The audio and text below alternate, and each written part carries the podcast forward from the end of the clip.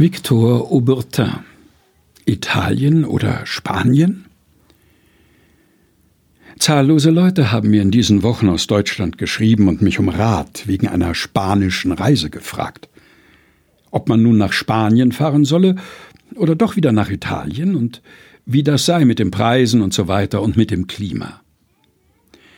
Vielen habe ich persönlich geschrieben, aber es kommen immer neue nach und öffentlicher Bescheid musste einmal ganz förmlich gegeben werden. Und zwar muss zuerst der Bescheid gegeben werden, dass die polemische, antithetische Frage Italien oder Spanien nicht gerechtfertigt erscheint und eine Beleidigung für beide Länder ist. Spanien und Italien sind ja nicht wie Wannsee und Schlachtensee, man kann dahin gehen oder dorthin, es ist ja schließlich alles dasselbe. Ich kann mir vielmehr nur im Gegenteil Leute vorstellen, die in Italien glücklich waren und mit Spanien kämpfen müssen. Solche Abneigungen sind gerade bei feinen Menschen zu verstehen, solche möglichen Enttäuschungen nach Italien. Nämlich so. Die Erlösung, die uns Deutschen das italienische Land gab, die finden wir in Spanien nicht. Die heilige Jugendstunde, die uns allen wurde, als wir zum ersten Male nach der Nachtfahrt in Verona erwachten, diese Stunde kommt uns weder in Toledo noch auf dem Hügel von Granada. Fuhren der Sonne zu, Goethe schrieb in dieser Stunde an die Stein, ich glaube wieder an Gott. Diese Stunde kommt uns in Spanien nicht. Nach Spanien sollte man nicht gehen, um sich zu erholen. Spanien ist ein Adlernest. Geht man in ein Adlernest, um sich zu erholen? Es gibt kein Sorrent, keine Mandolinen, keine Macaroni. Viele Leute reisen durch Italien, ohne viel in die Kirche zu gehen und in die Museen. Hm, sie kommen auf ihre Rechnung. Nach Spanien sollte nur der reisen, wer ein ganz ernstes Herz zur Kunst hat und wer es versteht, dem Klingen der Geschichte nachzuhören. Beispielsweise in der Kathedrale von Saragossa, unter der Kuppel stehen, die der Papst Benedikt XIII. gebaut hat. Es läuft eine lange gotische Umschrift herum. Ich habe fast eine Stunde gebraucht, um diese gotische Umschrift da hoch oben durch mein Opernglas zu lesen.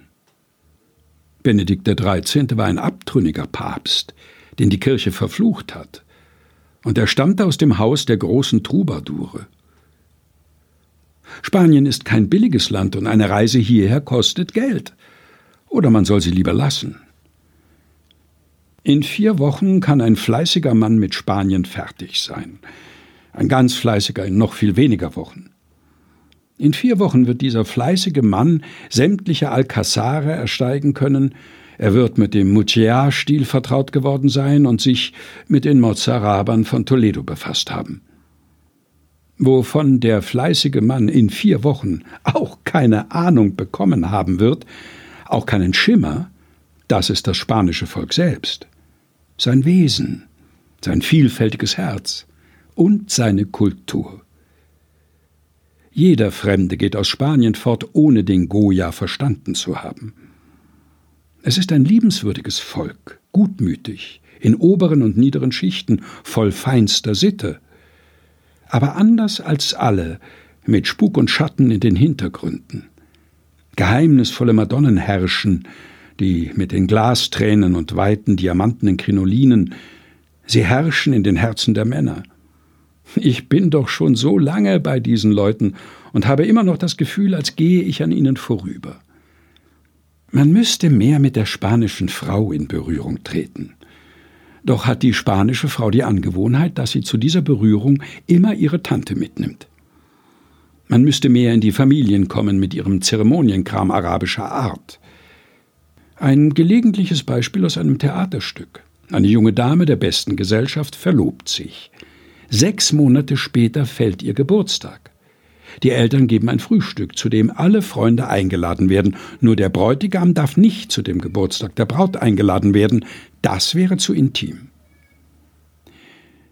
Klimatisches betreffend sei gesagt, dass Madrid ähnlich wie Krummhübel 600 Meter über dem Meeresspiegel liegt, was eine doppelte Folge hat, nämlich a, dass wir hier immer erkältet sind und b, dass man atmosphärische Phänomene von unerhörtem Glanz genießen kann. Beachten Sie bitte die Luft hier. Sehen Sie da drüben am Palast das steinerne Schild des Ritters? Jedes Korn. Das Auge wird fest und mutig in dem Lichte Spaniens. Berühmt sind bekanntlich die Sonnenaufgänge von Madrid. Von meinem Fenster aus gesehen steigt die Sonne jetzt zur Zeit der Äquinoktie aus den Bäumen des Retiro-Parkes auf. Zwei Stunden vorher glüht der Himmel dort rein wie aus orientalischem Glas. Wenn es soweit ist, klettere ich durch das Fenster auf die Terrasse.